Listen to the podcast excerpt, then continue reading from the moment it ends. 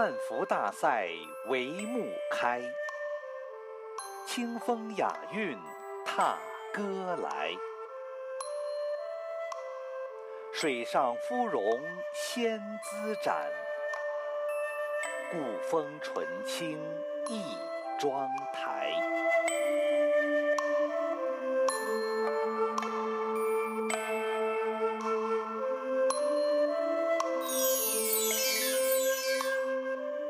大家好，现在是《细语人生》节目时间。我们今天的节目嘉宾是新唐人全世界汉服大赛模特团队的明星模特袁雨婷女士。雨婷您好，你好，雨欣，观众朋友们，大家好，欢迎你上我们的节目。谢谢，非常感谢你。雨婷这几年新唐人举办的全世界汉服大赛模特团队的精彩表演，为大赛真是这个展现汉服之美，真是锦上添花，人气倍增。谢谢，那么其中啊，您是一颗耀眼的明星，谢谢夸奖。您一出场，这个全场的观众眼睛 立刻就亮起来了。哦，谢谢。您这个气质和风度哈，一举手一投足，再配上这个高雅亮丽的中国传统的古典服饰，哇，真是令观众大饱眼福是呀！听说您不但是一位成功的模特儿，是，而且呢还参加过选美对，啊，是中国的这个选美小姐，是获得过冠军是吗？是因为 快要快说来听听。啊，因为呃，我是在呃做过模特之后呢，在两千年，呃，我参加了就是中国美在花城广告新星大赛，啊、当时它是一个全国性的一个选美，啊、我获得了冠军。您是说在中国对，在中国。美在花城是在什么地方？啊，它是在广州。在广州对。那是哪一年的事情呢？呃，是在两千年的时候，啊、2两千年的中秋节晚上，就是那个时候是，呃，我夺得桂冠的那一夜，哦，那是全中国的这个选美比赛嘛，全国性的。当时都有多少位佳丽参赛呢？哦，我想可能大概能有上千吧，能有。哇对，很多人报名，就是应该是报名，应该是很多人吧。嗯，后来入围，然后初赛、复赛、总决赛。总决赛，是那就剩寥寥无几了。是是 那最后就说你呃夺取了这个桂冠，是因为这个也是嗯我没有想到的，嗯嗯嗯，我没有完全没有想到吗完全没？有想到，因为当时去比赛的时候呢，我就在想，因为呃去试一试，自己去试一试。那么比赛的时候呢，就是嗯，当然了，这个中间有很多的这个心理过程。啊、后来我就是告诉自己，嗯呃，不管我能不能拿到奖项，拿到奖，嗯别说冠军啊，就是拿不不管拿不拿到奖呢，我都安慰自己，至少自己是一个经历吧。呀，那是多大时候的事情呢？啊，两千年的时候我大概二十二岁吧，哦对，还不到二十三岁。嗯嗯嗯嗯，那就是获得了中国小姐的这个 冠军的头衔哈。那这个之后人生有什么样的变化？有什么样的改变完全是不一样的人生了。呀？是怎么样子因为的？呃，当了冠军之后呢，因为那个时候我记得呃记得就是走在马路上面呢，嗯很多人就是找我去签名，嗯然后呢去拍很多的广告，嗯然后那个时候呢就是又去了啊北京广播学院，就是中央广播学院去进修，去当了就是去考了中国的甲级的主持人的证书。后来我有工作，对，后来回广州电视台工作，对。哦，就是整个人生可以说是灿烂辉煌吗？嗯可以这样讲吗？是。据我们所知，拿得了冠军小姐哈之后，我想那真的是可以说人生是一个特别大的改变。是，呀就是像做梦一样，就是好像天上掉下来一个呃福气的包袱掉在我的脑袋上。从事模特这个行业之前，还是说选美？呃，我是先做模特儿，然后呢再去选的美。什么时候开始从事模特这个职业的呢？哦，我是从啊一九九七年吧，那个时候我大概十九岁，差不多还不、嗯不到吧，应该、嗯嗯对，就是正式成为一名职业模特儿。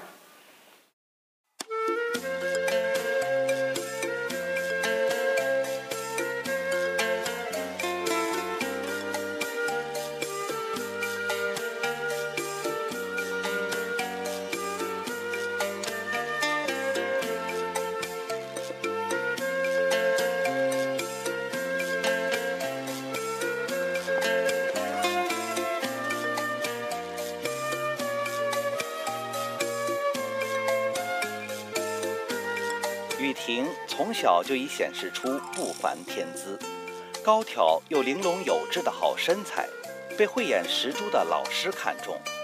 当时年仅十八岁的雨婷，就这样顺理成章地进入了模特圈，从此开启了多姿多彩的职业生涯。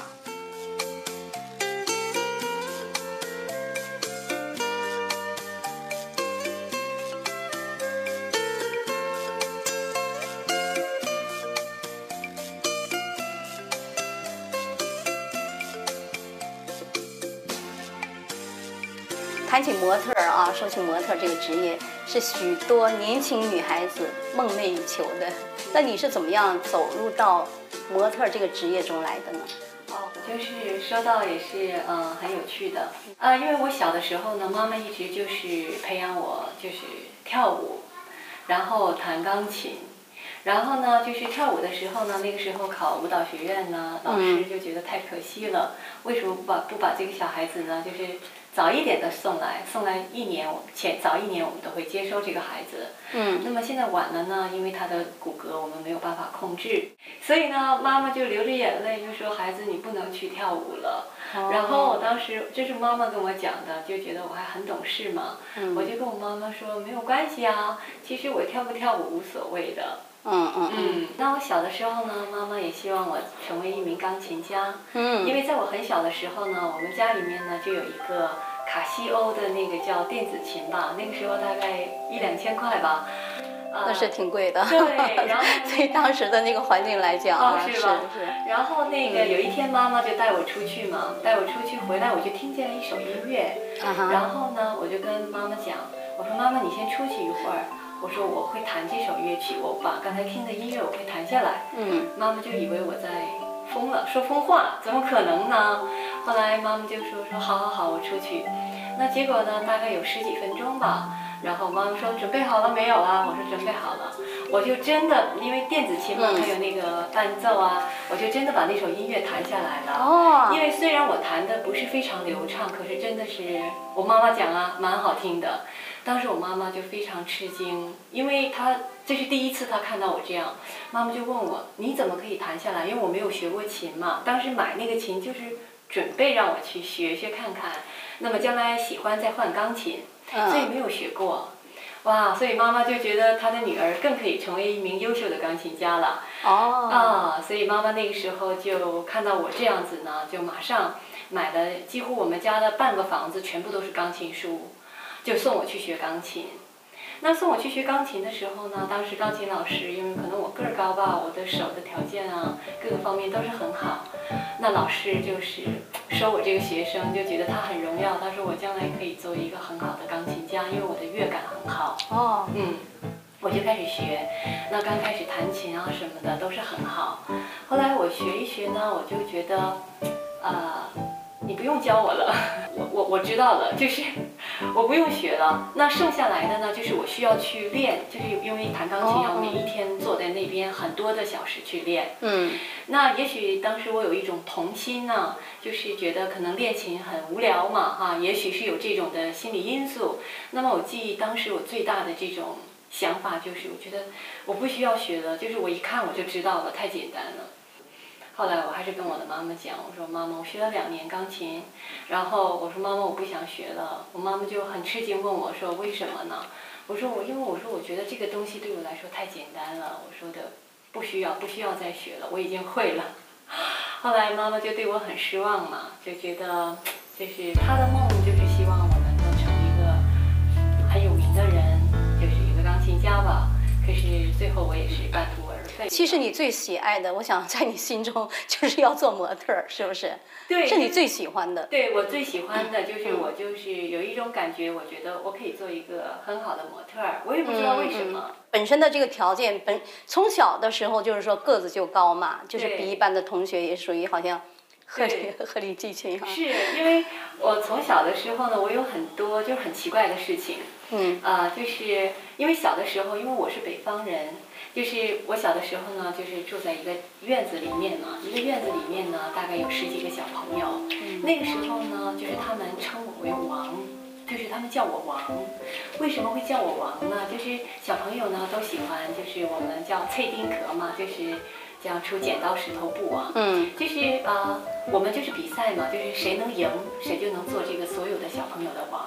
啊，那个时候呢，就是我跟小朋友这样脆丁壳的时候，他一举手我就知道他出什么。嗯，每一个人他一举手我就知道他要出什么，所以我都是赢的。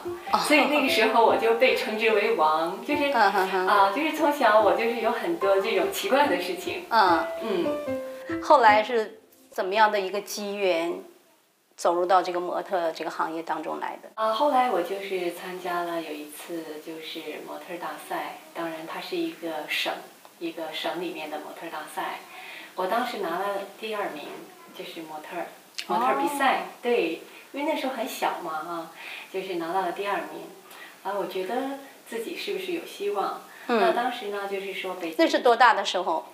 嗯，大概也就是十九岁吧，十不到十九岁。啊，对，那当时呢，就是北京有很多专业的模特老师啊，他就第一眼他就看到我，他说，啊、你要不要做一名职业模特儿？嗯然后他说，因为你的条件是非常好的，他说如果你努力去做呢，你将来可以成为一个很有名的模特儿。然后我很高兴嘛，因为对，因为本来要做的要做呀的。我嗯说那好啊，我说的啊、我可以去做这个模特儿。嗯，就这样我就踏入了职业模特的这个道路。嗯，服装模特儿作为一种职业，一定有它的学问。没错。那么，作为一名这个职业的服装模特儿，要具备什么样的素质呢？我们首先说这个外在它具备的条件都是什么？首先是身高，首先，对，首先就是说一定要够高，然后可能要长得细细的，像一个面条儿吧，嗯就是比较细嘛，比较瘦一点。那么他的样貌，就是他的脸呢，一定要是这种小小的哈对，瓜子脸对比较漂亮。对小一点吧。再来呢，就是它的呃三围三围的尺寸，就是这个尺寸吧，就是要够标准。嗯对，比如说那作为 model 来讲，它的上呃腿呀、一定是要比上身长要长的。对，对，因为以前流行过叫九头身，就是 model 的身体就是九个，我们的头的长度正好是九个头。哇，是啊。对，就是大家那个时候就是这么讲，哦就是叫九头身嘛。哦就是除了这些外在的条件，啊，就刚才您讲的，您认为成功的模特，他还具备什么样的素质？我们说内在的，现在我说内在的，讲我个人的观点吧。嗯因为我认为，就是要想成为一个成功的模特呢，就是说，首先呢，就是我们要了解，要知道什么叫模特。其实模特模特呢，其实它就是人类的典范，就是 model 嘛。就是模特对 人们要看你，要向你看齐。对，就是说呃，人们都会跟你学的。对呀因为为什么我这样讲呢？因为就像 model，model 呢，就是说像我们做衣服，做衣服好了，做衣服嗯我们都要裁剪，先用那个纸板打一个纸板的样子，那个就叫 model。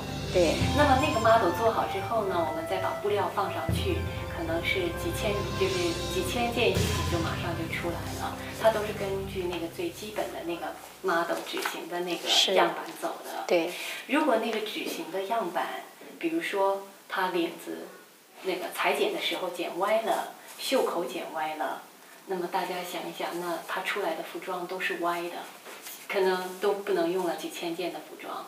所以说，呃，最重要的就是说，呃，这个 model 你要规正自己。对，就是你的言行啊、举止啊，啊对，你的内涵、您的文化修养对。啊，这些都是很主要的。是，就像我们平常走在大街上，我们嗯看到那个橱窗里的那种假的模特儿，为什么我们大家都要看？因为我们要学嘛。他现在又要，他现在流行的衣服是什么样，包包是什么样，大嗯家都会跟他学的。服装呢，它是人们生活必须的必需品啊，对就是每个人的气质不同，这个体型不同对，啊，所以所以他对服装的着装的这种要求 要求不同的。对也不一样啊。是，是打一个比方，就是，嗯，同样的一件那个 T 恤衫跟牛仔裤，穿上穿到不同人身上，它就是不同的味道。对，那么当这个服装模特是否要经过这个严格的训练？是，是不是要吃很多的苦呢？啊，是吃了很多的苦，吃了不少，的苦。我想第一个苦就是说要节食。对，因为很了解，女性很了解我们，因为就是我想这个真的是很苦。对我们叫要修口嘛，就是我们讲啊，就是说，嗯呃，我们不能有那么多的贪欲对食物，因为哦你对食物有很多的贪欲呢，就会变胖子嘛，因为一直要吃嘛。呃，你像冰淇淋啊，很喜欢吃，然后呢，自己呀、又喜欢吃很多嗯，甜食啊，那就会发胖，所以要在食物上控制。那么最重要的就是我那个时候做 model 的时候呢，要经过严格的芭蕾舞基本功训练。对，就是这也是我要问你的问题啊。是因为那个时候就是对我来说就是觉得啊，好好惨呐、觉得做 model 真的不像我想象的这么容易啊。对呀啊，就那么小哈，就是一直在这个食物方面要忍耐，对，再好吃的食物也要忍耐。是，就是要学会怎么说管理自己的克制克制自己的这个欲望，因为我觉得它是一种欲望。你就拿食品来讲，其实人吃东西啊，其实它是一种欲望。有的时候肚子不饿呢，还想吃，就是欲望。所以我必须要克制好自己的欲望，才能保持好自己的身材吧。真是不简单 没错。呀。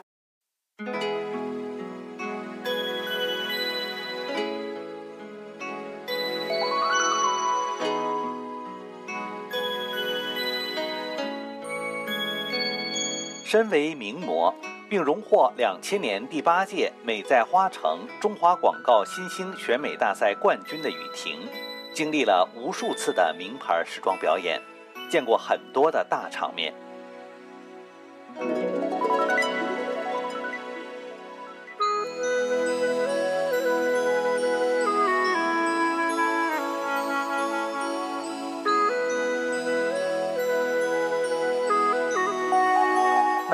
他印象最深刻、最难忘的表演是什么呢？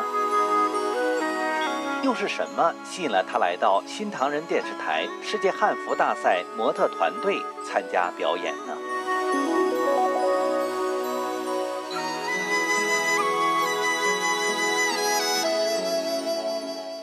雨婷，你参加了无数场的这个服装的表演，各种类型啊，你印象最深刻的、最难忘的都有哪些表演呢？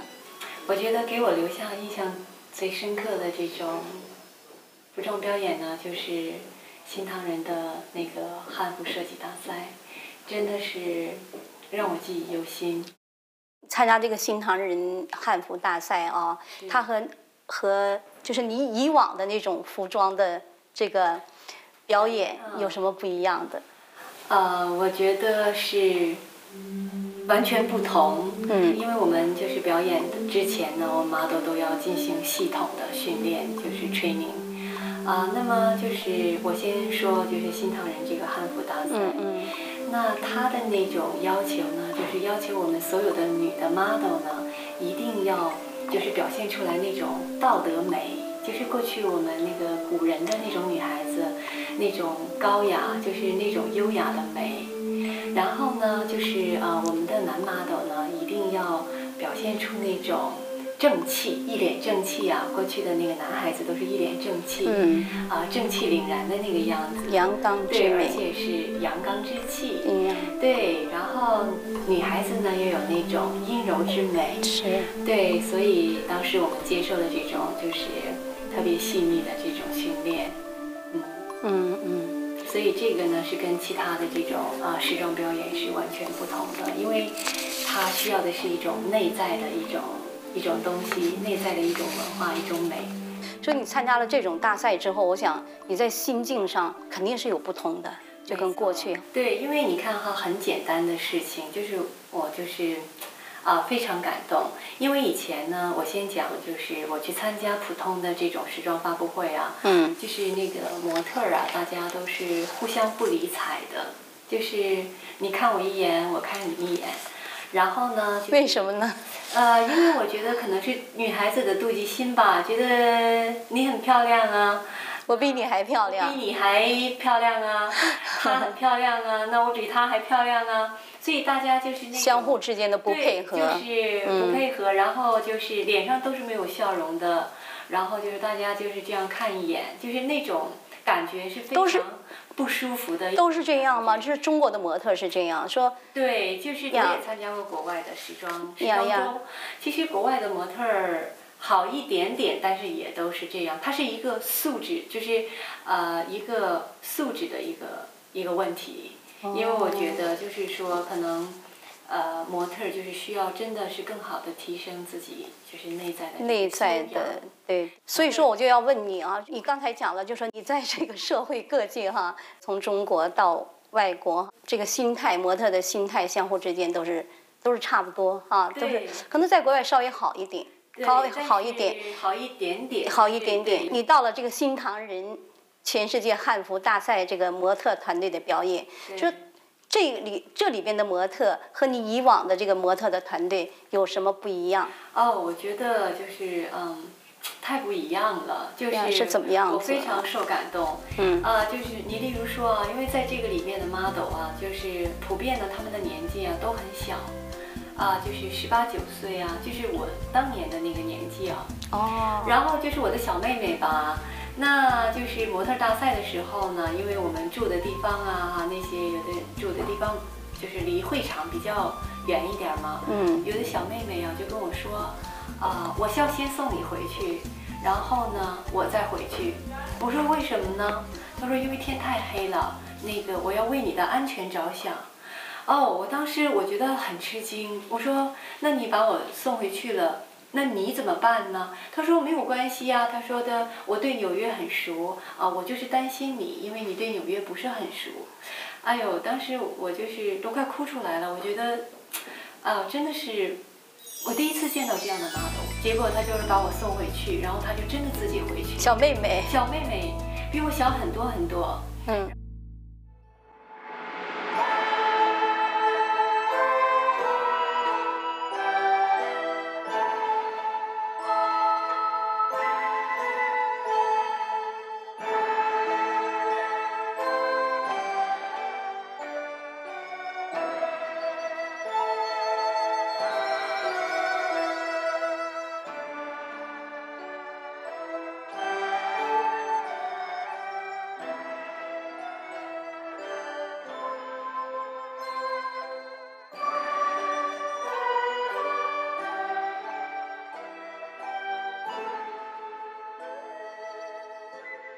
汉服大赛的模特是一个统一的团队，是一个整体，要求要有特色，那就是正统，表现出中华民族的传统美、道德美。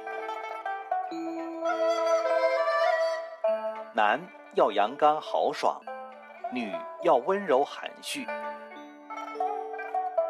让现在的人体会到古人的气度与风范，同时让人们感受到。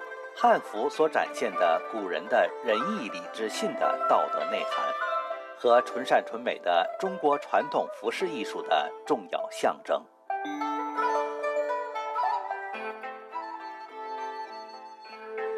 在社会上的表演的那个模特团队呢，它是属于这种可能有一些妒忌心所致，是不是？其实就是妒忌心。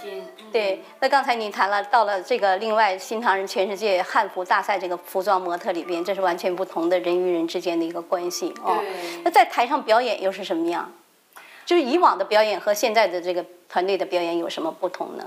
呃，我先说我们新唐人这个汉服设计大赛的表演，那他对我们的要求是非常高的，就是说你所表演出来的一切的东西都是要从。内在就是要真，要发自真心的那么一种回归传统的文化，回归传统的美。嗯，所以呢，就是说我们在舞台上的走路的时候，那个感觉，真的觉得自己像一个天人，真的是觉得自己是从天空上走下来的仙人。然后就是真的是要把，就是我们就是中国的这种最漂亮的这种最好的传统的文化呢，就是展现给大家。是因为你穿上了这个汉服的原因吗？